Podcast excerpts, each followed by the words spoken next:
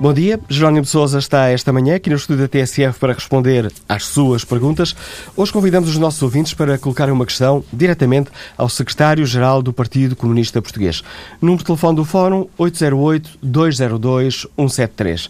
808-202-173. 3. Também podem colocar uma questão uh, através da internet. Basta coloquem essa questão ou no Facebook da TSF ou na página da TSF na internet. Ao longo do, deste fórum iremos respeitar essas eh, perguntas e colocá-las ao secretário-geral do Partido Comunista Português. Na sequência do 20 Congresso do PCP, que realizou este fim de semana em Almada, queremos também ouvir a opinião dos nossos ouvintes como avaliam o trabalho que tem sido feito pelo PCP, com influência direta nas políticas do governo, e sabendo que o PCP dá mais prioridade ao coletivo, mesmo assim queremos ouvir a sua opinião. Jerónimo de Sousa é o homem certo para ocupar o cargo de secretário-geral do Partido Comunista Português? Número de telefone do Fórum 808-202-173. 808-202-173. Na página da TSF na internet é também essa a pergunta, no inquérito que fazemos aos nossos ouvintes. Jerónimo de Sousa é o homem certo para ocupar o lugar de secretário-geral? Olha aqui os primeiros resultados. Dos 68% dizem que sim, 16% que não, outros 16% não têm opinião formada sobre esta questão. Jónimo de Sousa, obrigado. Começo por lhe agradecer a sua disponibilidade para obrigado, mais uma vez estar aqui no Fórum TSF, por lhe agradecer este hum, exercício de cidadania e também de humildade democrática uh, de vir responder às perguntas dos, uh, dos uh, nossos ouvintes. Jónimo de Sousa, este é o seu tempo. É o líder mais carismático a seguir a Álvaro Cunhal do PCP. Foi um caminho muito longo para um miúdo de 14 anos que começou a trabalhar como operário metalúrgico. Sim, um caminho longo, eh, meio século. Eh, mas de qualquer forma, um percurso de vida que eh, onde é incontornável o meu partido, a sua orientação, o seu projeto, a sua própria natureza que me levaram, digamos, a, essa identificação e filiação, uh, fazendo da política um exercício uh, democrático em que, mais do que me servir a mim próprio, portanto, servir portanto, os trabalhadores e o nosso povo, a nossa pátria. Uh, então, é um percurso, de facto, muito longo, mas simultaneamente exaltante, eh, no quadro daquilo que considero fundamental, que é lutar por uma vida melhor para, para os trabalhadores e para o povo, portanto, inserido no meu partido, e eu creio que isso foi alcançado. Já o disse que o PCP dá mais importância ao coletivo.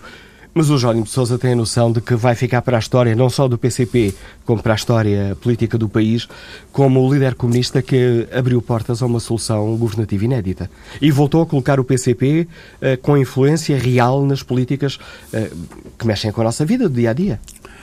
Bom, eu, eh, não entendo isto como modéstia, mas continuo a considerar que eh, quem deve ficar na história, digamos enfim, portanto, ainda é cedo para falar de história, uh, deve-se fundamentalmente ao, meu partido, à sua direção, uh, ao nosso coletivo partidário, que uh, num quadro de grande complexidade, portanto, tendo em conta o resultado das eleições de 4 de outubro, tendo em conta a própria situação social que se vivia, tendo em conta eh, a situação dramática de tantos e tantos portugueses que viram as suas vidas destruídas, o seu emprego desaparecer, eh, perderam as suas casas, perderam direitos, eh, perderam nas reformas, nas pensões, perderam nos salários. E dar esse passo adiante, onde o Partido Comunista Português teve de facto um papel importante perspectivando portanto, essa rejeição que existia na, na maioria da sociedade portuguesa de rejeição do governo PSD-CDS por aquilo que fez, por aquilo que fez de mal, fundamentalmente. Era preciso encontrar uma solução. A par de uma outra questão fundamental, que era, era necessário e urgente dar resposta uh, a questões que inquietavam muitos e muitos portugueses e, nesse sentido, não se pode desligar, portanto, esta nova fase da vida política nacional, essa solução política, uh, dos resultados concretos que foram obtidos. Mas também não se pode, eu percebo essa, essa, essa modéstia e esse apagamento individual face ao coletivo, uh, é uma das marcas do, do PCP, mas o de Sousa desempenhou um papel essencial nesta posição que não terá sido fácil do Partido Comunista Português. Uh, foi, naturalmente, uma, uma decisão de grande importância uh, aparentemente nada fácil, mas uh, nós consideramos que, em primeiro lugar, era preciso dar corpo portanto, a esse sentimento prevalecente na sociedade portuguesa, portanto, em relação à, à, solução política, em relação à continuação ou não do governo PSD-CDS, e, simultaneamente, também encontrar respostas eh, concretas, eh, designadamente em relação à vida das pessoas. O Jónimo gosta muito de expressões populares, eu também gosto, por isso deixa-me permita-me utilizar aqui uma. O Jónimo Sousa pôs a cabeça no cepo por esta solução. Não, não pus. Eu queria aqui dizer aos ouvintes da TSF que não pus nenhuma cabeça no, no cepo, antes pelo contrário. Portanto, foi com uma profunda convicção eh, foi, portanto, com uma grande determinação e confiança uh, que uh, tomamos a posição e que hoje, portanto, perante o Congresso, se verificou ser, portanto, acertada.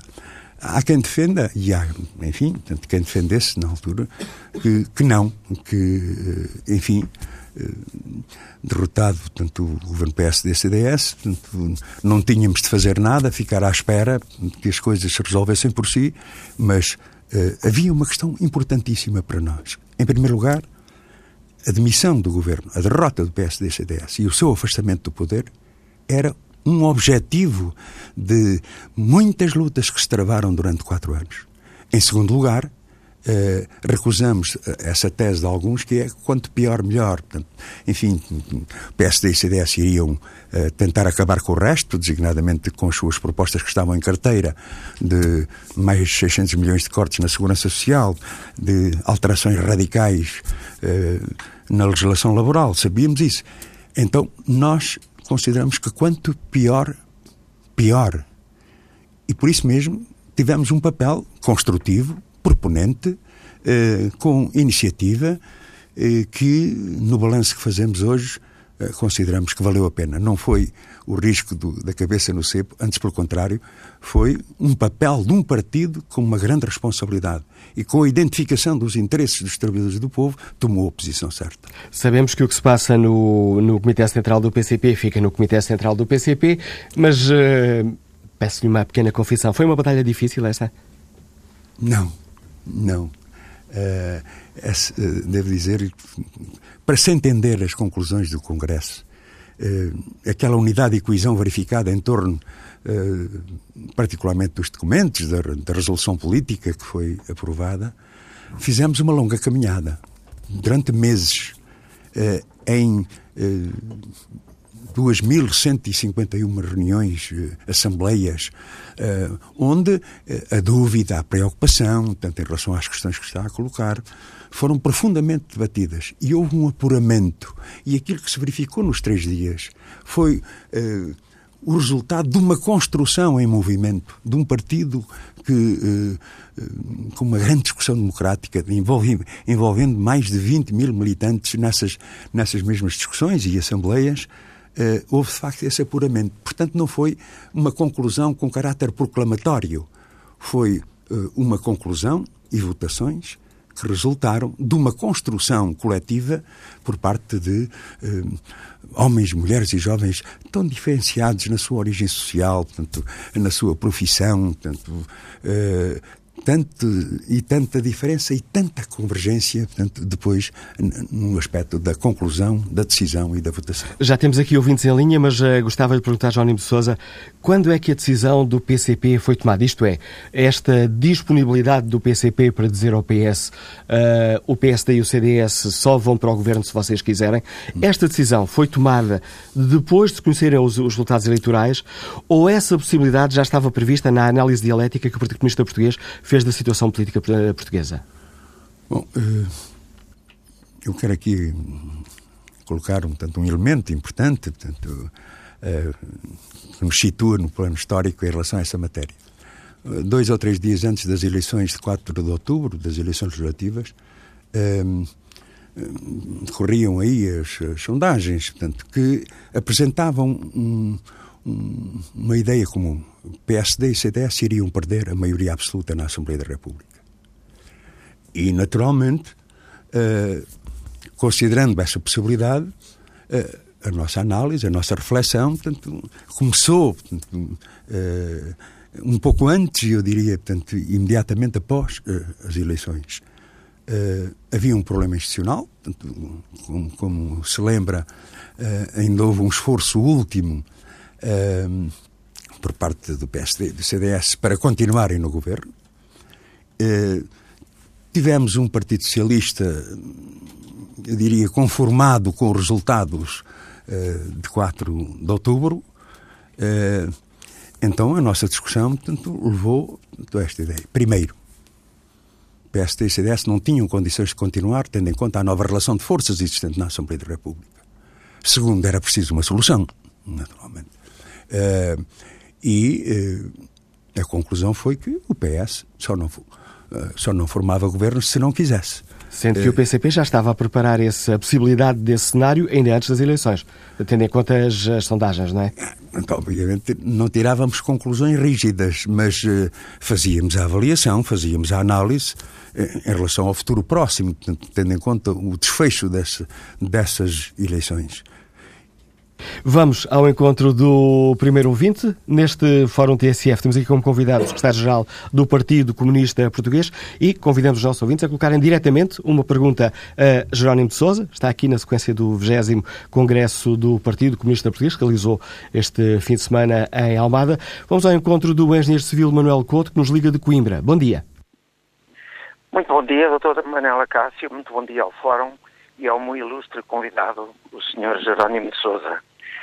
Num passado não muito distante, assistimos à generalidade dos países chamado leste europeu a fugirem do andada ao jugo comunista e, por conseguinte, à pobreza extrema e à falta de qualquer futuro risonho nesse regime. Os casos da Polónia, Hungria, República Checa, Eslováquia, Bulgária, Roménia, Albânia, entre outros. Veja também os casos mais exemplares da Estónia, Letónia e Lituânia e das repúblicas do Cáucaso, que depois do comunismo vivem prosperamente em economias de mercado fora do jogo comunista.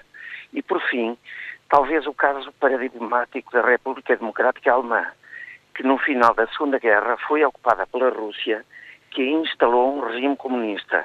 E avalie-se o resultado em apenas 40 anos, ao que chegaram as duas Alemanhas, uma comunista e a outra social-democrata e com uma economia de mercado de um lado, um dos países mais ricos do mundo, e do outro lado, nem riqueza, nem bem-estar, nem economia, nem quase nada.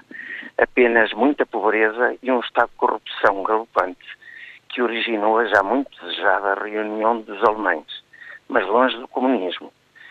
Eu peço-lhe, por fim, que ainda olhe para o que se passa hoje na Venezuela e, sobretudo, em Angola, que logo a seguir ao 25 de abril também optou por um regime comunista e totalitário que levou Rogério e Eduardo Santos e a sua família para o topo da riqueza em toda a África, mas arrastou o resto do país para a extrema pobreza que não existia antes da tal libertação do 25 de Abril. Peço desculpa, Manuel, Manuel Couto, e com essa análise histórica, qual é a pergunta que gostava de colocar a Jerónimo de Sousa?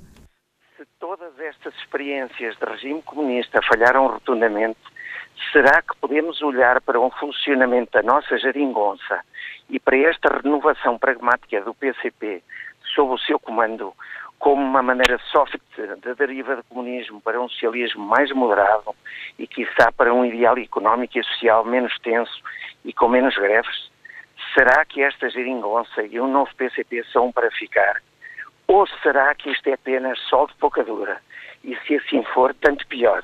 Mas indique-nos, por favor, a mim e ao auditório do Fórum do TSF, um só exemplo no mundo em que, em sua opinião, o comunismo tenha dado ou esteja a dar bons resultados para as pessoas, para o bem-estar social e para a economia desse hipotético e certamente muito solitário país. Pergunta que nos deixa Manuel Couto, Jónimo de Sousa. Bom, em primeiro lugar, bom dia. Sr. Engenheiro Manuel Porto. Couto.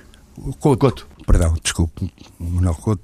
Um, estava a ouvi-lo e, e, a pensar que uh, só a intervenção do Sr. Engenheiro merecia aqui um, um fórum dedicado, portanto, enfim, a essas, a essas concepções da história, portanto, do seu desenvolvimento que aqui colocou, uh, imprecisões, portanto, considerando portanto, Angola, portanto, Venezuela, portanto, como regimes comunistas. Uh, mas, de qualquer forma, portanto, aquilo que gostaria de dizer é que uh, só por cegueira ideológica não se verifica hoje, não verifica perante a realidade que o mundo está pior. Que hoje os flagelos sociais do desemprego, da pobreza, eh, da falta de tratamento no plano da saúde, de milhões de seres humanos que hoje fogem da guerra, que fogem enfim, de, da morte, considerar, portanto, este capitalismo em crise como o paraíso dos paraísos, eh, como, diria, como, dizia, portanto, merecia quase portanto, uma hora do nosso, eh, aqui do nosso fórum, eh, mas de qualquer forma, dizer-lhe que a partir desta análise real, portanto, e voltando a situar o nosso país em relação a essa expressão, enfim, inventada pela direita, portanto, em relação à, à nova solução política que foi encontrada, uh, quero dizer-lhe que valeu a pena. Uh, valeu a pena neste sentido. Uh, em primeiro lugar, acabou-se com o pesadelo que a maioria do povo português sentia nas suas vidas com a execução do governo PSD-CDS. Em segundo lugar, uh, essa nova solução política, uh, com o papel e a contribuição decisiva do Partido Comunista Português, permitiu a muitos e muitos portugueses, mais do que o senhor engenheiro pensa, sentirem de novo retomada a esperança, ao ver repostos os seus salários, os seus direitos, ao ver, enfim, uh, o abono de família, portanto, devolvido portanto, aos jovens casais, haverem, portanto, enfim, uh, questões com o direito à contratação coletiva, olhando para a recuperação dos quatro feriados que tinham sido uh, roubados, uh, olhando às vezes para coisas pequenas, portanto, em relação às amas, uh, em relação, portanto, aos trabalhadores da banca e dos casinos, que viram, que se viram sem, sem dinheiro, portanto... Mas consegue, peço desculpa, João Sousa, mas consegue apontar um exemplo? É uma pergunta que lhe é feita muitas vezes e que é feita ao Partido Comunista Português. Indica-nos um país onde o PC esteja no poder e as pessoas estejam contentes.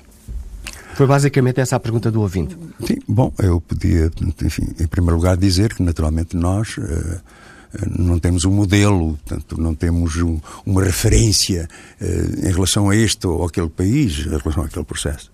Mas de qualquer forma, uh, em relação a um país ou a países portanto, que, que, que coloca, dizer-lhe o seguinte. Existem povos e países e partidos que lutam pela felicidade do seu povo. O exemplo de Cuba. Uh, vida difícil, é verdade. Esquecendo, por exemplo, que, que aquele povo esteve sujeito ao mais brutal bloqueio da história da humanidade, em que uh, devido ao posicionamento dos Estados Unidos, impediram aquele povo de se desenvolver, de, de criar mais riqueza, de conseguir, portanto, viver, portanto, em liberdade, sem esse jugo, essa pressão.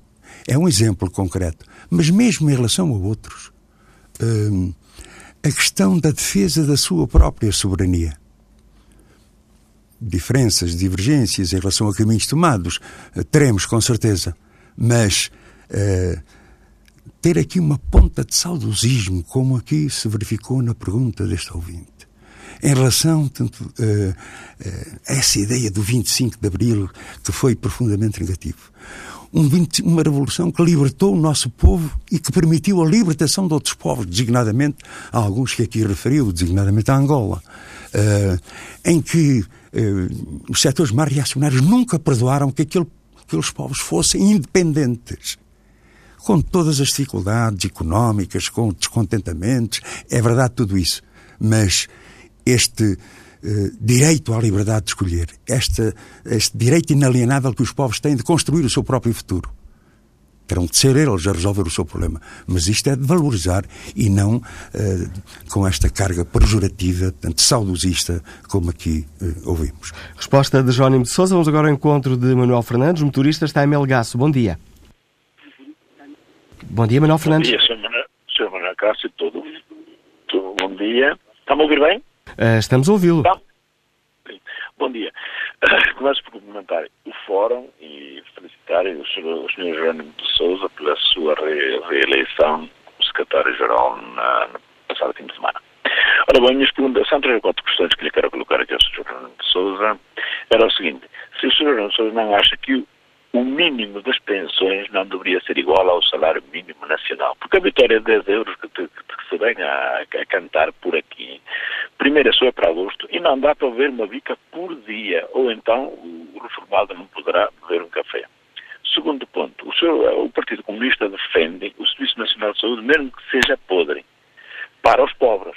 E defende que os funcionários públicos devem ter um seguro de saúde que se chama ADCE, mas nunca ouvi dizer ao, ao Partido Comunista e aos outros, e aos outros, aos outros partidos igual, a defenderem que esse seguro de saúde seja para todos os portugueses.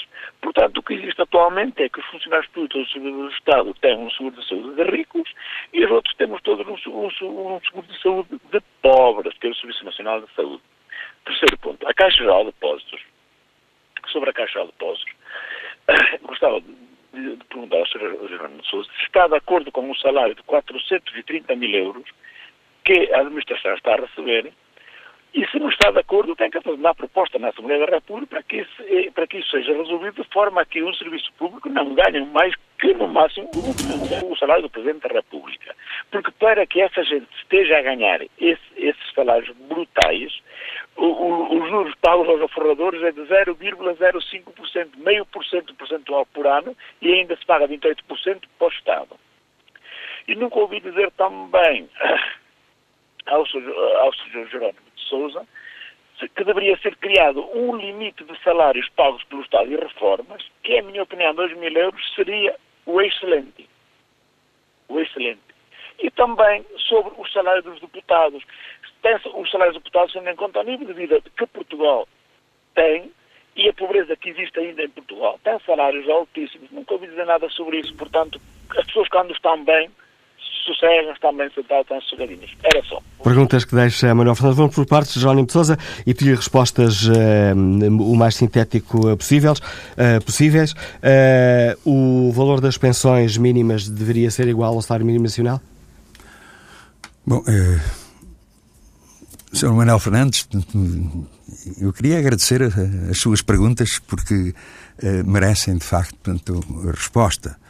Uh, em relação a essa questão portanto, do valor das pensões e das reformas, uh, queria dizer-lhe que se vai haver, portanto, algum avanço, e avanço significativo, saberá que durante anos as reformas estiveram congeladas e algumas até a sofrer cortes que, eh, por iniciativa do, do meu partido, lutámos muito para uh, um aumento de 10 euros para todas as pensões e reformas. Uh, e, não conseguindo tudo na nossa intervenção, na nossa proposta, há, avanços significativos em que os reformados vão ver, portanto, ao fim de muitos anos, vão ver, portanto, e particularmente a partir de agosto, o maior aumento eh, dos últimos, dos últimos anos. É curto, é insuficiente, estamos de acordo, eh, mas eh, o avanço conseguido foi devido à posição e à proposta do nosso partido. em relação portanto, à questão que coloca, eh, nós batemos pela valorização das pensões e das reformas. Mas há uma questão que estará de acordo comigo. É que, enquanto existirem salários baixos, inevitavelmente haverão reformas e pensões baixas.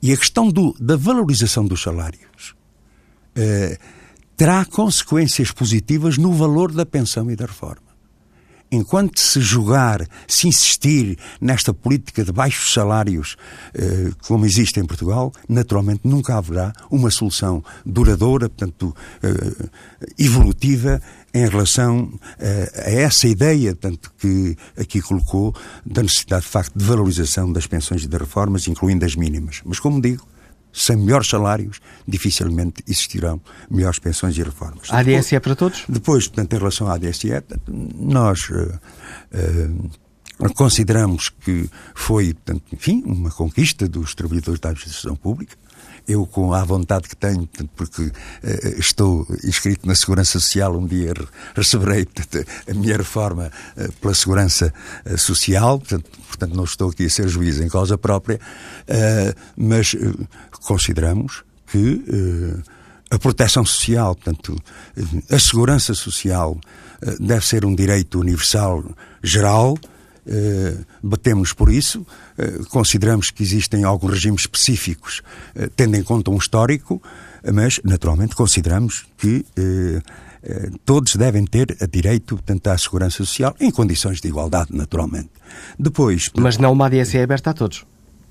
Mas não uma ADSE é aberta a funcionários públicos e a não funcionários públicos? Não, portanto, nós temos que valorizar é, é, a segurança social, portanto, o regime, da, o sistema da segurança social que temos na sua dimensão universal e solidária, e que, portanto, eh, essa convergência e até esse processo de unificação pode ser, portanto, uma boa, uma boa, uma boa solução.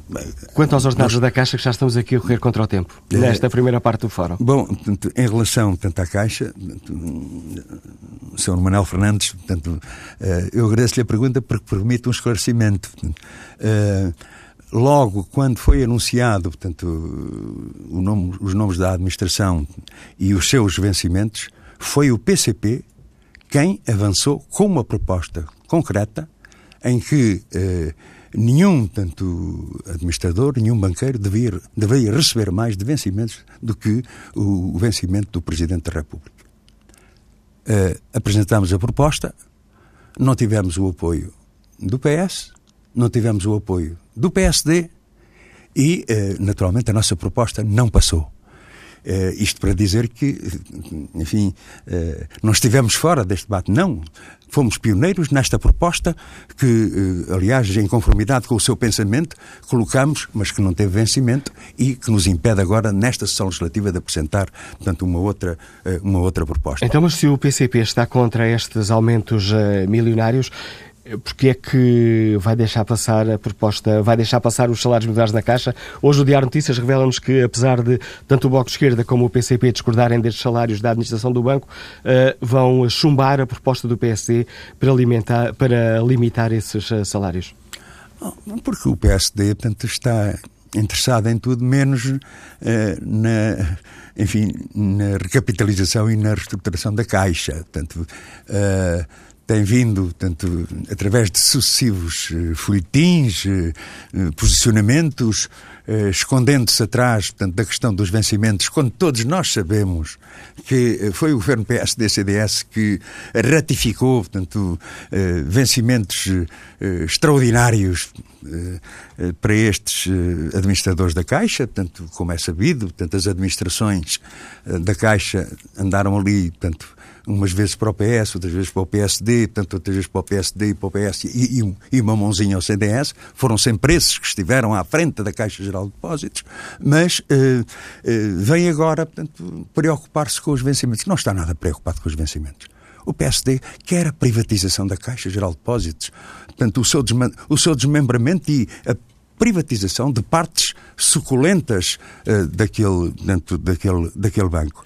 E uh, pergunto, Então, se o PSD está tão preocupado com o nível dos vencimentos dos administradores da Caixa, por que é que votou contra a proposta do PCP? Deixa lá fazer o papel muito, de advogado do diabo. Mais... E se o PCP está contra os aumentos da Caixa, por que é que vota contra a proposta do PSD? Porque aquilo é uma hipocrisia. Portanto, eh, o PSD não é capaz de explicar porque é que eh, votou contra a nossa proposta e apresenta uma, digamos, um bocado mais, uh, mais farta, uh, mais uh, elevada desses, desses vencimentos. como é que explica? ao povo português essa contradição. Porquê é que votou contra a nossa proposta? Estamos quase a terminar esta primeira parte. Nosso ouvinte Joaquim Mendes deixa-nos esta opinião. Os ouvintes podem também participar, escrevendo a opinião e pergunta ou no Facebook da TSF ou na página da TSF na internet. E o Joaquim Mendes diz que gostaria de perguntar Jónimo de Sousa qual é a proposta da bancada do PCP na Assembleia da República para a reposição das freguesias que foram agregadas ou distintas? Ou extintas? Uhum. Bom, hum, é um dos nossos objetivos lutar para hum, recuperar tanto, a maioria das freguesias que foram, que foram perdidas contra a opinião das populações. Eu creio que este é um elemento importante. Portanto, não é uma proposta, e temos uma proposta na Assembleia da República, de recuperação dessas uh, e reposição dessas freguesias, uh, porque foram, foi um processo feito à revelia do sentimento, uh, da opinião dos, enfim, das populações dessas freguesias que foram eliminadas. Pensamos, e vamos insistir, que essa reposição também é uma forma de lembrar foi imposta, essa, essa redução drástica foi imposta uh, no tempo da Troika, no chamado memorando da Troika. Uh, nada justifica que uh, a questão não volte a ser colocada, como digo, particularmente todas aquelas freguesias onde as populações, com o seu direito próprio de ter a sua freguesia, de isso ser expresso em lei, e nesse sentido avançamos com a proposta. neste quadro eh, dificilmente seremos acompanhados, naturalmente, pelo PSD e o CDS, que foram obreiros principais uh, dessa eliminação. Uh, o Partido Socialista também, portanto, enfim, assinando uma Maranda Troika, portanto, terá naturalmente alguma dificuldade em justificar, mas nós consideramos que seria, portanto, uma grande manifestação de respeito democrático pela vontade popular, pela vontade das populações, recuperar, portanto, repor, portanto, essas freguesias que existiam. Retomaremos este Fórum TSF com mais espaço para a pergunta dos nossos ouvintes já a seguir ao noticiário das 11 com o estagiário do PCP, Jónimo Souja, hoje aqui em estúdio para responder às perguntas da TSF e às perguntas dos nossos ouvintes.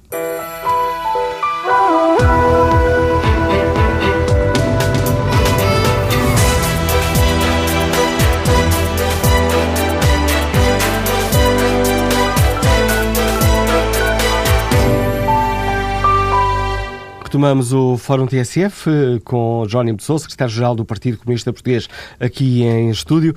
Retomamos o debate.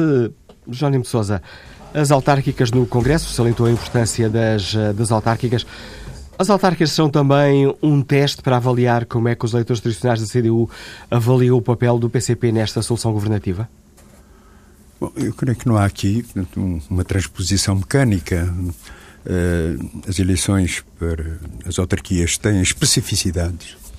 Uh, Trata-se de instituições que uh, muito diretamente devem estar ao serviço das populações, em que a CDU, como caso mais paradigmático, consegue portanto, votações superiores eh, de uma forma geral, eh, comparados com as eleições, outras eleições, designadamente as legislativas, eh, portanto, não estabelecendo aqui portanto, um, um paralelo portanto, e uma leitura portanto, idêntica, nós podemos dizer que, naturalmente, a influência no poder local tem um significado político e permite leituras políticas, mas uh, gostaria de sublinhar a diferença de facto uh, de umas eleições para as outras, porque uh, aquilo que a história nos diz portanto, e a vida nos ensinou é que são muitos, muitos os portugueses, eu diria centenas de milhares, que têm, portanto, opções ideológicas diferenciadas e, no entanto, encontram na CDU ponto de referência uh, pelo, pela forma como concretiza o seu lema do trabalho, da honestidade e da competência. Os candidatos a Lisboa e Porto já estão escolhidos? Não, é um processo que está em avaliação, tal como no resto do país. Uh, hoje, portanto, particularmente as autarquias onde... Peço desculpa, mas eh, estando em avaliação, há nomes já concretos... Não lhe vou perguntar os nomes, já sei que não me ia dizer, mas eh, já há nomes em cima da mesa? Ah, em vários, em vários Lisboa municípios do país. É, Lisboa e Porto, portanto, como digo, é um processo ainda de avaliação, um processo que não está fechado. Uh, com a profunda convicção que tenho que eh, vamos encontrar uh, os candidatos melhores, os melhores candidatos, se quisermos, para uh, alcançar este objetivo que nos anima. Uh, eu digo, portanto, Lisboa e Porto, e poderia falar de todo o país, na medida em que decidimos que a CDU concorrerá em todo o território nacional, portanto, com uh, a, a, sua coligação. E no Congresso salientou que as autárquicas são um momento importante para, para o PCP e para a CDU. Já disse também na entrevista ao público, se a memória não me falha, que não haverá entendimentos pré-eleitorais, mas são possíveis entendimentos pós-eleitorais, nomeadamente em Lisboa, onde não seria virgem um entendimento entre socialistas e comunistas? Bom, uh, portanto, nós vamos concorrer autonomamente, portanto, e em relação a qualquer acordo antes dos resultados eleitorais não existirão, uh, mas uh, como é tradição tanto, e princípio da, da própria CDU, tanto em maioria como em minoria, nós procuramos sempre dar uma contribuição positiva, havendo, em muitos casos, convergência e posições comuns entre diversas forças eh, onde o critério para nós, portanto, que é determinante, é, de facto, eh, quem melhor pode servir os interesses da população. Então, portanto, como disse, tanto em maioria como em minoria, contamos sempre com outros.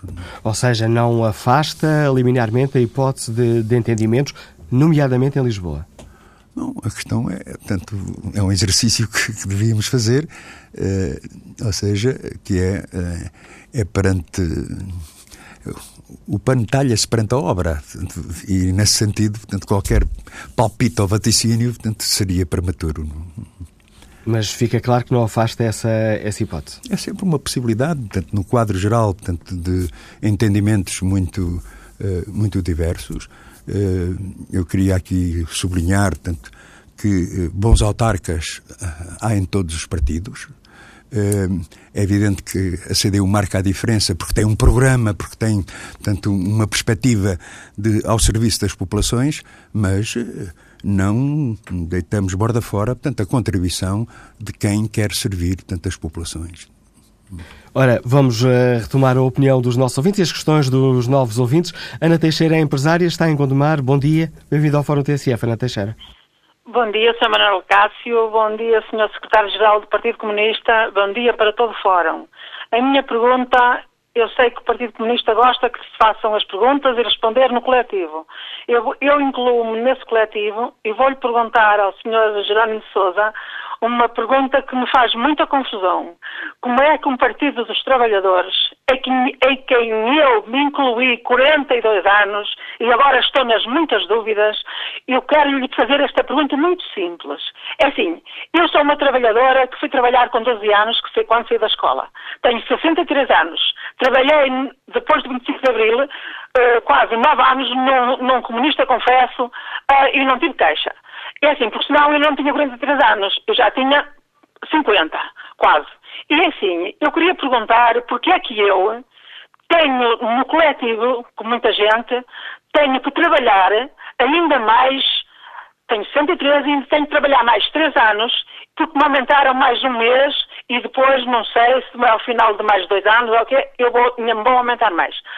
Sente-se confortável de haver pessoas que só por terem dois ou três mandatos podem estar reformadas, como assim uma deputada ou uma trabalhadora do, do Partido Comunista de Setúbal está reformada com 40 e tal anos e eu com 63 não posso porque sou muito penalizada. Esta pergunta é muito simples e é aceita no coletivo. Bom dia, Sr. Gerardo de Souza, bom dia para toda a gente de fora. Com licença. Uma pergunta também para o, o patrão PCP. Bom, então, obrigado, Ana Teixeira. E, uh, a sua pergunta coloca a necessidade de uma resposta clarificadora.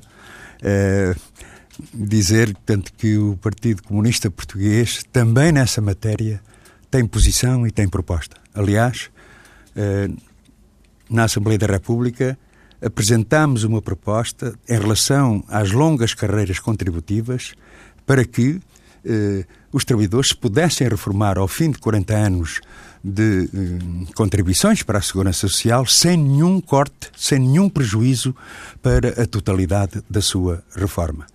Nós não fomos acompanhados eh, pelo PSD, CDS e pelo PS, eh, mas queria aqui garantir-lhe eh, garantir-lhe à Ana com toda uh, a convicção tanto, e seriedade que não vamos desistir dessa proposta, que vamos voltar a insistir com ela uh, na medida em que consideramos que, particularmente em relação a muitas e muitas profissões e para a generalidade das pessoas, uh, não se admite, digamos, que tenham um, com uma vida inteira de trabalho, portanto, estamos a falar de 40 anos de carreira contributiva, eh, ainda por cima sejam penalizadas, como aliás referiu, tendo em conta que tem 63 anos de idade. Portanto, pode continuar a confiar com o PCP que não vamos desistir da nossa proposta. Helder Esteves é comerciante, está em Lisboa. Bom dia, bem-vindo ao Fórum TSF. Bom dia, é Erlander, é Erlander. Uh, peço desculpa, Erlander Esteves. Manuela Cássio, bom dia Jerónimo Souza, é um prazer e uma honra falar consigo. Para já dou-lhe os meus parabéns por finalmente cumprirem um velho sonho da, da esquerda que é uh, também se poder fazer alianças e acordos à esquerda, finalmente, para, para contrapor à, política de direita. Finalmente estamos, é, o velho sonho do 25 de Abril está a começar a cumprir os seus desígnios. Parabéns por isso, Jerónimo de Souza. E a pergunta que eu tenho é. Uh, estou, estão-me a ouvir? Estamos a ouvi-lo, Hernandeiro. Ok. Uh, o, é o seguinte: o Papa Francisco, por vezes é acusado também de ser comunista por causa de uh, grandes pensamentos, de, de, grande universalidade e do humanismo que tem, diz que o maior mal da humanidade é o lobby que há da maçonaria com o poder político e económico e também há relatos que a maçonaria faz listas negras das pessoas para as destruir.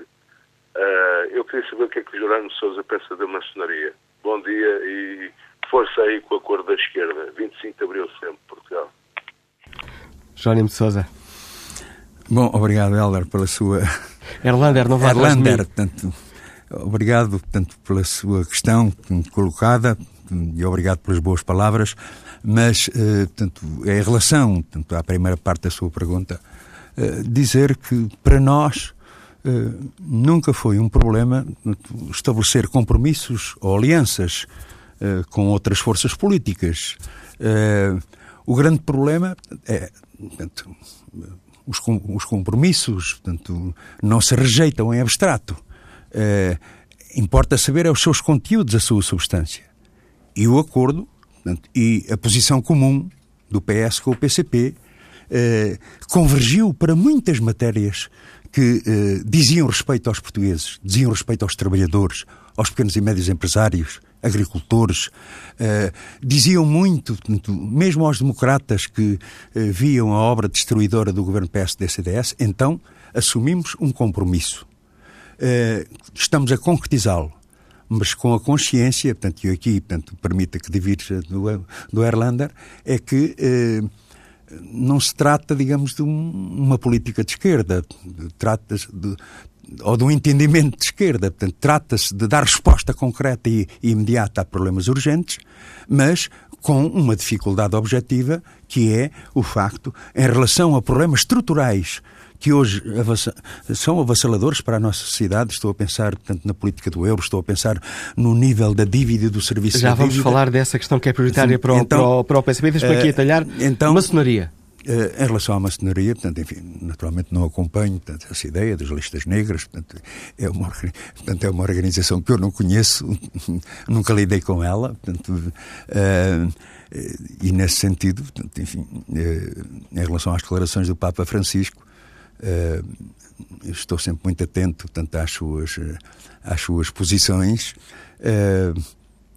acho que aponta o alvo fundamentalmente ao capital multinacional eh, como uma causa funda dos problemas com que a humanidade hoje portanto, é confrontada, mas em relação à maçonaria, portanto, o Erlander desculpará, mas por ignorância minha, por desconhecimento, portanto, não, não posso dar uma resposta sustentada. Sem qualquer ironia, seria capaz de chamar, perdão, ao Papa Francisco um dia que se encontrasse com ele, bom dia, camarada Chico?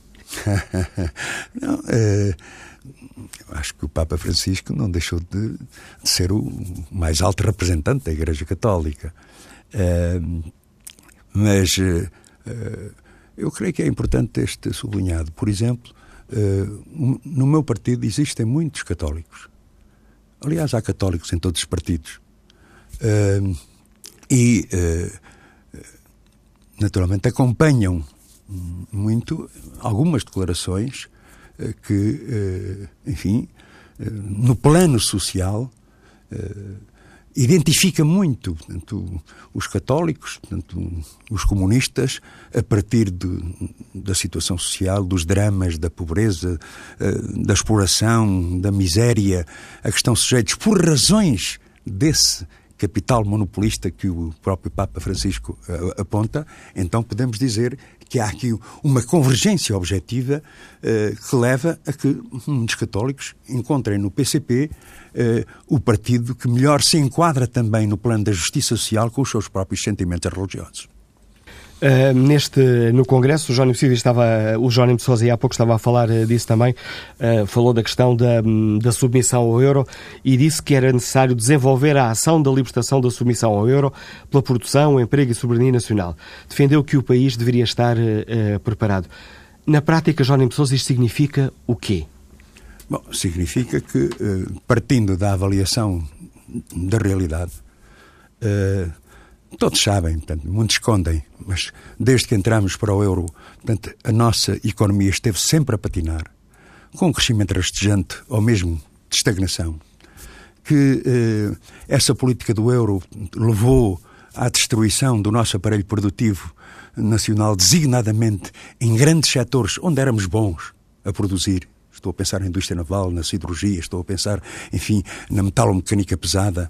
Estou a pensar mesmo na nossa agricultura estou a pensar nas nossas pescas, por imposições da política do próprio euro, nós abandonamos portanto, o setor produtivo que hoje faz tanta falta Mas isso país. significa, Jónimo Sousa, que o Partido Ministro Português considera que o país estaria melhor fora do euro? Claro que nós, logo na altura portanto, da adesão ao euro, alertamos os portugueses para isto. Então, Como se é defendem, que moeda... o, defendem que o país estava melhor fora do euro, porquê é que não defendem isso claramente?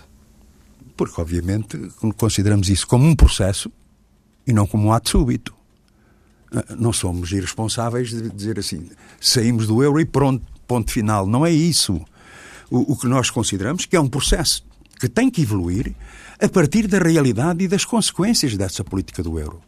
Porque uh, nunca ninguém me conseguiu explicar como é que era possível, em termos de, de teoria económica, que uh, a mesma moeda para países tão diferentes com economias em desenvolvimento tão diferentes, com realidades tão diferentes, como é que essa moeda única encaixa nessa realidade diferenciada? É evidente que uh, o euro serve alguém, serve naturalmente tanto aos, aos mais poderosos, ao diretório de potências que hoje determina a União Europeia, eh, por enquanto, eh, porque eh, nós consideramos que está virado apenas para servir portanto, os mais poderosos no plano económico e nós consideramos que para um, um processo de afirmação da nossa soberania, nós temos que nos libertar do euro. Não é o PCP que vai dirigir esse processo. Isto é uma questão de Estado é uma questão, portanto, que exige convergências, exige naturalmente, portanto, enfim, eh, entendimentos e convergências no plano externo. Em concreto, em concreto isso significaria, significaria o quê, Jónimo de Sousa? Esses entendimentos e esse, e esse caminho. O que é que o governo do Partido Socialista, na opinião do PCP, poderia e deveria fazer? Bom, uh, o Partido Socialista portanto, tem um problema, portanto, que é uh, considerar isso, portanto, uh, atualmente como uma questão tabu, portanto, uma questão intocável. esperando uma evolução positiva, não sei bem como, mas de qualquer forma. Portanto, agora, portanto, há aqui esta contradição insanável. Toda a gente está de acordo que é preciso crescer, desenvolver economicamente o país, criar mais emprego há um acordo geral sobre esta matéria. O problema é como é que se faz. O problema é como é que nós, portanto, amarrados de pés e mãos com esta política do euro que nos condiciona, que matriza aquilo que podemos fazer ou não fazer, eh, num quadro de desigualdade económica no plano do desenvolvimento eh, real, então vamos ficar à espera de quê? Mas o PCP um, um gostaria... rebate de consciência da Alemanha, de um rebate de consciência do, uh, do capital monopolista? É evidente que não. Portanto, então, uh, por exemplo, nós tínhamos uma proposta da realização de uma conferência intergovernamental de países que estão na mesma situação que nós, em que uh, se encontrasse linhas de convergência para encetar esse caminho de libertação do euro.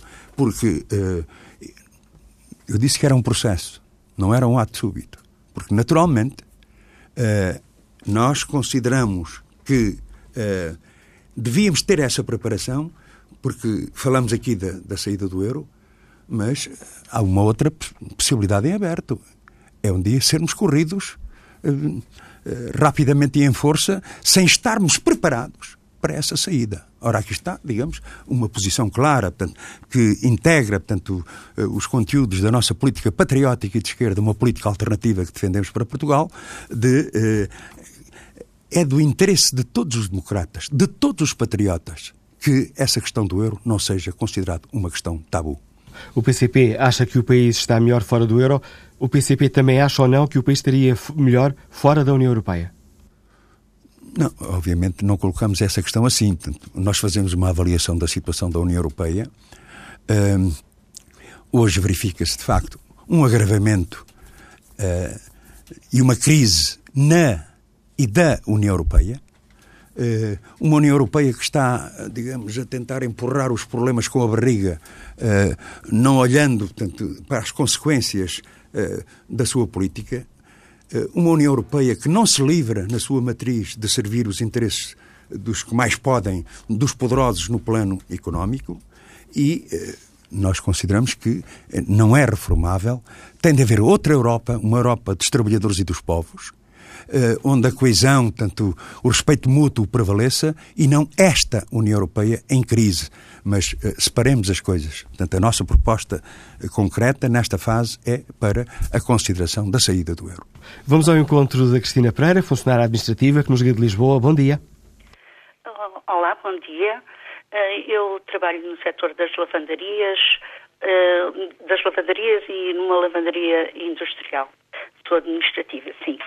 Eh, mas uh, preocupa-me de facto porque é um setor em que os ritmos de trabalho são alucinantes, as tarefas são milhares de vezes repetidas e desempenhadas 8 horas por dia em pé, uh, temperaturas durante o verão superiores a 40 graus, há trabalhadores que chegam a perder nessa altura 8 quilos do seu peso é um, e apesar destas condições de trabalho, este setor não tem aumentos salariais desde 2010. Estão uma grande parte dos trabalhadores abrangidos pelo salário mínimo. A minha questão, eh, a questão que gostaria de pôr ao, ao Jerónimo de Sousa é como é que o PCP pensa intervir no sentido de fazer subir o salário mínimo eh, e eh, para quando o novo valor do salário mínimo nacional? Pergunta concreta para Jerónimo de Sousa.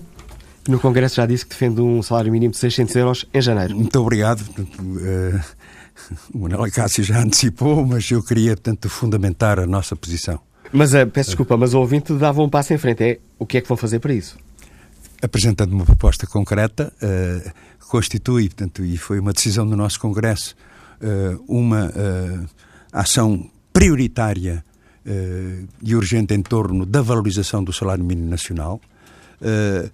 nós consideramos que deve haver aqui uma responsabilização do governo, que não se pode apenas fixar, portanto, na concertação social.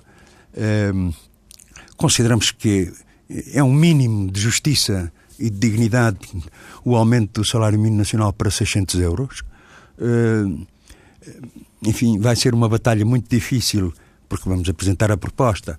Uh, muito difícil porque uh, nem PS portanto, e agora ao que parece portanto, nem o Bloco nos acompanham portanto, nesta nossa proposta apresentando uma proposta muito mais recuada mas aquilo que queríamos dizer portanto, em relação à sua pergunta é isto pode continuar a contar com o PCP nós consideramos que não é portanto, um objetivo utópico, uh, um objetivo sem sentido de um aumento do salário mínimo nacional para, se, uh, para uh, os 600, 600 euros. Consideramos que, que isso até pode ser um fator positivo para o desenvolvimento da própria economia, aumentando a capacidade de consumo das famílias, das famílias trabalhadoras. E tratando-se de uma medida de justiça necessária e possível, eh, é a garantia que dou, independentemente destas dificuldades que coloquei, é que eh, não desistimos, não vamos desistir deste combate, desta batalha. Armando Santos está aposentado, liga-nos da Guarda, bom dia. Muito bom dia, Dr. Manuel Cássio, bom dia ao Sr. Secretário-Geral do Partido Comunista e bom dia aos ouvintes da TSF. Eu queria fazer duas perguntinhas muito singelas e pequenas ao Sr. Secretário-Geral. Uh, Tal como conhecemos o Partido Comunista Português nos dias de hoje, é um partido muito mais aberto que o partido de Henrique Berlinguer ou de Jorge Maché. Uh, porque demorou tanto tempo para esta abertura. E uma outra pergunta que eu faria. Uh, tal conforme está a Europa e a Comunidade Europeia, uh, parece-me que está a descambar, que é mesmo o termo que eu vou aplicar aqui, uh, porque é que todos os que vão dizendo as verdades e que sentem o que está a passar com a comunidade europeia são apelidados de populistas. É só. Muito bom dia. Obrigado. Duas perguntas para Jónimo Sousa. Primeiro, uma tardia abertura do PCP. Bom, uh, muito obrigado pela sua pergunta, mas... Uh, dizer que, em relação à situação atual, portanto, à nova fase da vida política nacional, uh, e ao grau de compromisso do Partido Comunista Português, uh, as conjunturas muitas vezes determinam as decisões e as soluções.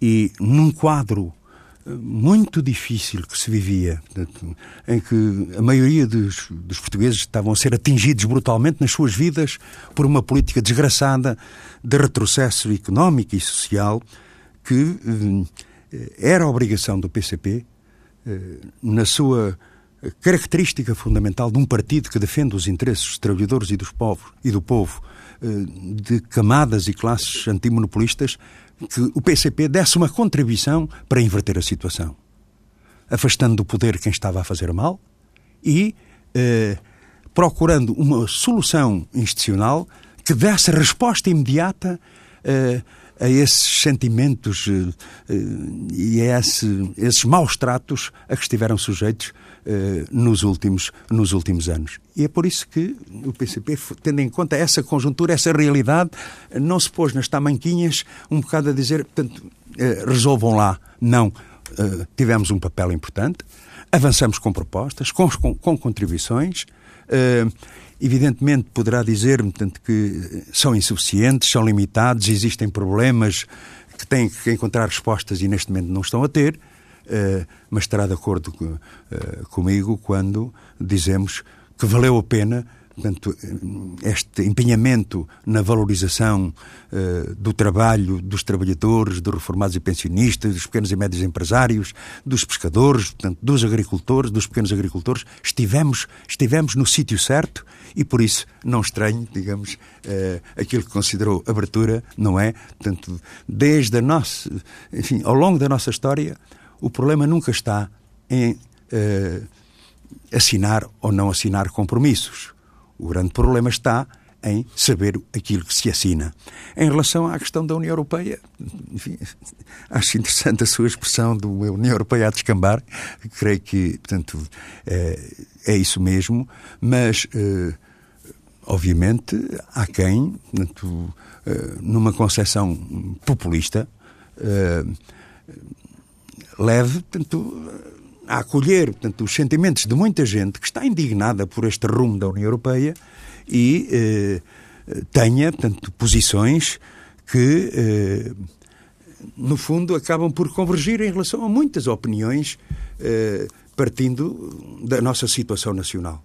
Mas, como digo, enfim, pensamos que não é com concessões populistas, é com base em concessões políticas da necessidade objetiva que temos de mudar este rumo desta União Europeia, de, eh, que não é reformável, que não está a dar resposta aos problemas nem da União Europeia, nem dos povos. E nesse sentido, portanto, enfim, eh, estaremos com certeza juntos eh, nessa, eh, nessa batalha mas eh, os caminhos serão naturalmente diferentes. O de Sousa no Congresso, não só o de Sousa, também o João Oliveira e outros congressistas uh, fizeram questão de uma das principais preocupações do Congresso uh, é, foi salientar uma ideia. O Partido Comunista Português não perdeu identidade, não perdeu autonomia estratégica face ao Partido Socialista. De Sousa, quando se fala tantas vezes numa coisa, é porque há um problema. Não, não uh, nós muitas vezes temos que reafirmar porque há muitos sempre a contrariar tanto esta, esta tese. Uh, insistem, persistem, persistem, persistem. Ora, se persistem, naturalmente nós uh, não podemos ficar calados. Temos que afirmar e reafirmar aquilo que é fundamental. eu creio que portanto, não foi perceptível para muita gente que a posição comum PS-PCP define um grau de convergência que depois se traduz no grau de compromisso. Mas é uma posição conjunta que simultaneamente assume as diferenças e as divergências eh, que existem portanto, entre nós e o Partido Socialista. Nós consideramos que o Partido Socialista é, enfim, é parte significativa através do governo destes avanços, deste, desta reposição e conquista de direitos, é verdade, mas não se libertou, do nosso ponto de vista, desses constrangimentos que temos estado aqui a falar, da, da União Europeia, eh, do, enfim, não se liberta uh, dos interesses eh, e privilégios do capital monopolista, ou seja, portanto, apresenta características hum, da política direita com a qual não rompeu. Mas há aqui uma contradição interna que o próprio PCP julgo que assume claramente no Congresso. Uh, que é, por um lado, nós não somos suporte do governo, esta frase foi muito ouvida, mas o PCP, é o pilar do PCP, este governo cai. Portanto, são um suporte do governo. Então, e qual é o, portanto, qual é o problema? Portanto, ah, eu não tenho problema. Não, a questão é que o PCP não, tem dito que não somos suporte do governo, sim, mas depois suportam o governo. Aliás, eh, houve um primeiro teste, aqui há uns tempos, lembrar-se-á, portanto, a Manuela Cássio, que eh, no processo de reestruturação do BANIF, eh, que era uma medida de fundo portanto, importante para o governo, estávamos em desacordo com esse processo e votamos contra. Foi o PSD, portanto, que uh, deu a mão ao governo.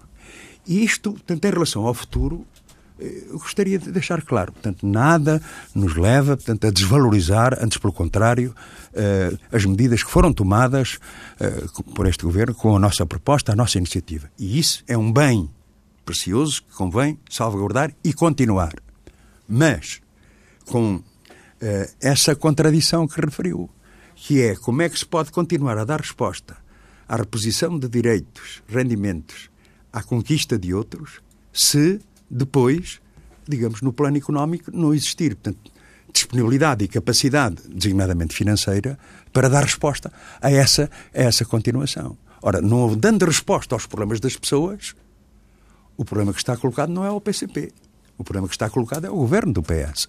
E nós relevamos essa contradição, que se tem vindo a agravar, do nosso ponto de vista, e eh, é perante a matéria de facto que as questões se vão colocar. Ou seja, eh, a durabilidade deste governo eh, depende da sua capacidade de resposta aos problemas dos, dos trabalhadores, do povo e do país.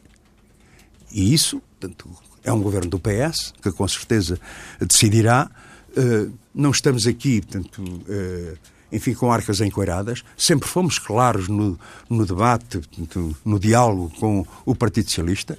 O Partido Socialista sabe com o que conta, uh, porque uma coisa que queria sublinhar neste processo é a honestidade, transparência de objetivos. O Partido Socialista tem a consciência disso. Foi possível essa convergência, concretização de compromissos, mas, como digo, na nossa análise permanente à evolução da situação política nacional, existe esse problema. E é um problema. Utilizando uma linguagem do Facebook, não estão casados, mas estão numa relação. Não, é, obviamente há aqui portanto, um diálogo, portanto, uma não estamos nem casados nem namorados. Portanto, é, estamos, digamos, apenas numa posição convergente, construtiva, no plano, no plano político. os trabalhadores e o povo português só ganharam com isso. Eh, mas obviamente eh, com eh, estes limites e insuficiências e interrogações que, que pensamos que há resposta para isso. A nossa proposta de Congresso, de uma política alternativa, contém esses elementos e uma saída. Porque para nós o caminho não é ou isto ou voltar para trás. Não. A nossa proposta é tem que ser mais do que isto é andar para a frente com uma política diferente, com uma política patriótica de esquerda. Não receio que as últimas sondagens mostram um PS em alta e um PCP em leve queda? É, essa sondagem levou-me tanto a um comentário que é eu acho que o PS não pode confiar muito nessa sondagem, porque também eh, para as eleições legislativas da região autónoma dos Açores, eh, essa mesma entidade sondageira eh, dava creio que 62%, portanto, ao Partido Socialista, e aquilo foi Resvesp Campo de Orique, portanto, em termos de maioria de deputados. Portanto, eu considero que são elementos apenas de, de, referência, mas eu aumento a minha dúvida razoável em relação, portanto, a essa, a essa sondagem. Aliás, uma, uma... Portanto, aliás, portanto, este Congresso, a sua preparação, o envolvimento no nosso coletivo partidário, de milhares de homens e mulheres, de muitos amigos uh, que quiseram, portanto, cidadãos independentes, que quiseram conhecer qual era a proposta do PCP nada indica, portanto, essa, essas tendências da sondagem referida. As sondagens são, digamos assim, uma, uma fotografia tira num determinado momento. Se a sucessão de fotografias indicar uh, esta, este, que este é um retrato consistente, que quem, quem está a ganhar, permita-me aqui a expressão, quem está a ganhar com a geringonça é o PS e tanto o Bloco como o PCP uh, eh, não estão a ganhar com isso, ou seja, estão a ganhar em termos de conseguir influenciar as políticas e devolver rendimentos aos cidadãos, mas em termos de sondagens, em termos das próximas eleições, não estão a conseguir um reconhecimento popular desse ganho. Isso poderá provocar um grande desconforto no PCP de um dia destes lhe dizerem ao oh, camarada Jório, se calhar isto não está a ser boa ideia. Bom, uh, eu queria aqui expressar um pensamento e um sentimento, claro. Uh, nós agimos, uh, propomos, tomamos a iniciativa sem fixação tanto de, de, resultados e numa perspectiva eleitoralista. Aquilo que nos animou e anima é uh, criar condições para uma vida melhor para os portugueses. Isso é que foi determinante e isso é que continua a ser determinante. Obviamente consideramos que poderíamos ter ido mais longe se o PCP fosse mais forte, se o PCP tivesse mais força neste quadro de, de, de, atual relação de forças na Assembleia da República. Sim, eh, pensamos que é fundamental esse reforço.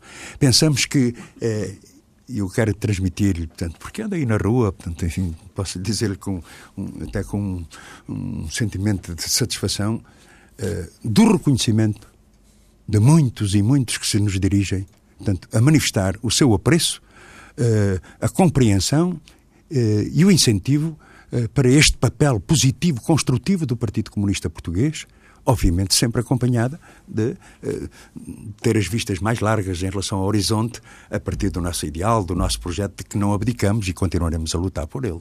Vamos saber que questão tem para colocar ao secretário-geral do Partido Comunista Português, o empresário António Monteiro, que está em Vizela. Bom dia. Olá, bom dia.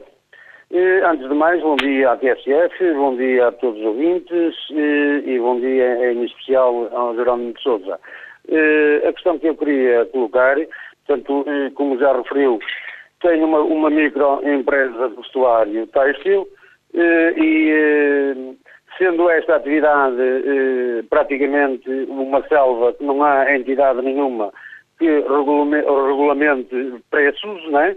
Eu queria colocar a questão ao Jerónimo de Souza da seguinte forma, para que medidas e para quando para as PMEs?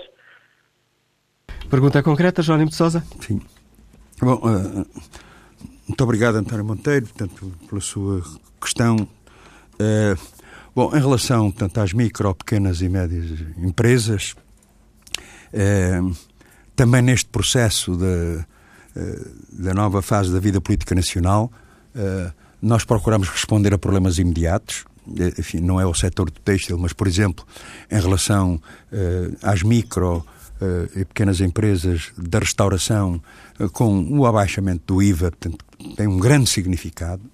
Nesta proposta de Orçamento de Estado para 2017, nós eh, consideramos que eh, foi importante a tomada de medidas em relação eh, ao abaixamento do PEC, do chamado Pagamento Especial por Conta, que, enfim, encasinava a vida portanto, de muitos pequenos e médios empresários. Houve, de facto, um avanço.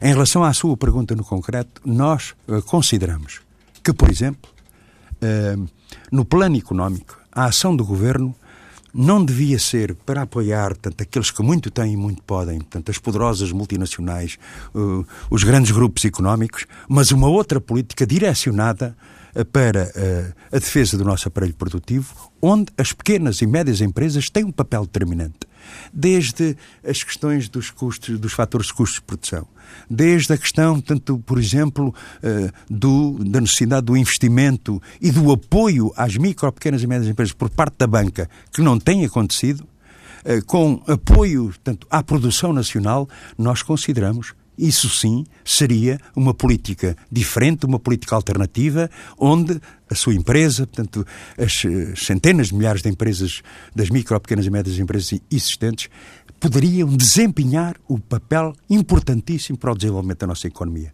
Obviamente, eh, estamos longe desse caminho, mesmo neste processo, por exemplo, de recapitalização da Caixa Geral de Depósitos, nós consideramos que o objetivo dessa recapitalização e dessa reestruturação devia pôr, colocar em primeiro lugar Uh, os apoios, o apoio às pequenas, às micro, pequenas e médias empresas, então uh, devo dizer-lhe que, não dando resposta cabal às suas inquietações, pelo menos batemos-nos por aquilo que foi alcançado, vamos bater-nos para que se concretize este objetivo e uma outra linha estratégica para o nosso desenvolvimento económico. Ora, é conhecida a posição do PCP, reafirmada no Congresso, de que o partido defende o controle público uh, da banca. Como é que o João Pessoa vê a hipótese de o novo banco ser uh, vendido a fundos uh, ou chineses ou norte-americanos? É o que dizem que é o que as, as notícias nos dizem que estão à frente, mas enfim, como é que veio para o novo banco ser vendido com a perda de uma boa parte do dinheiro público que lá está? Achamos mal.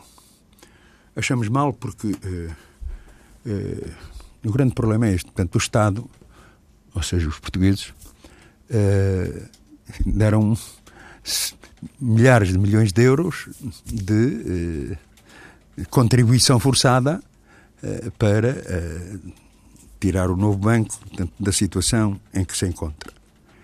E, eh, e achamos mal porque o problema não está portanto, em, quer, em quem quer comprar, portanto, sejam chineses ou sejam americanos, o problema está em quem quer vender.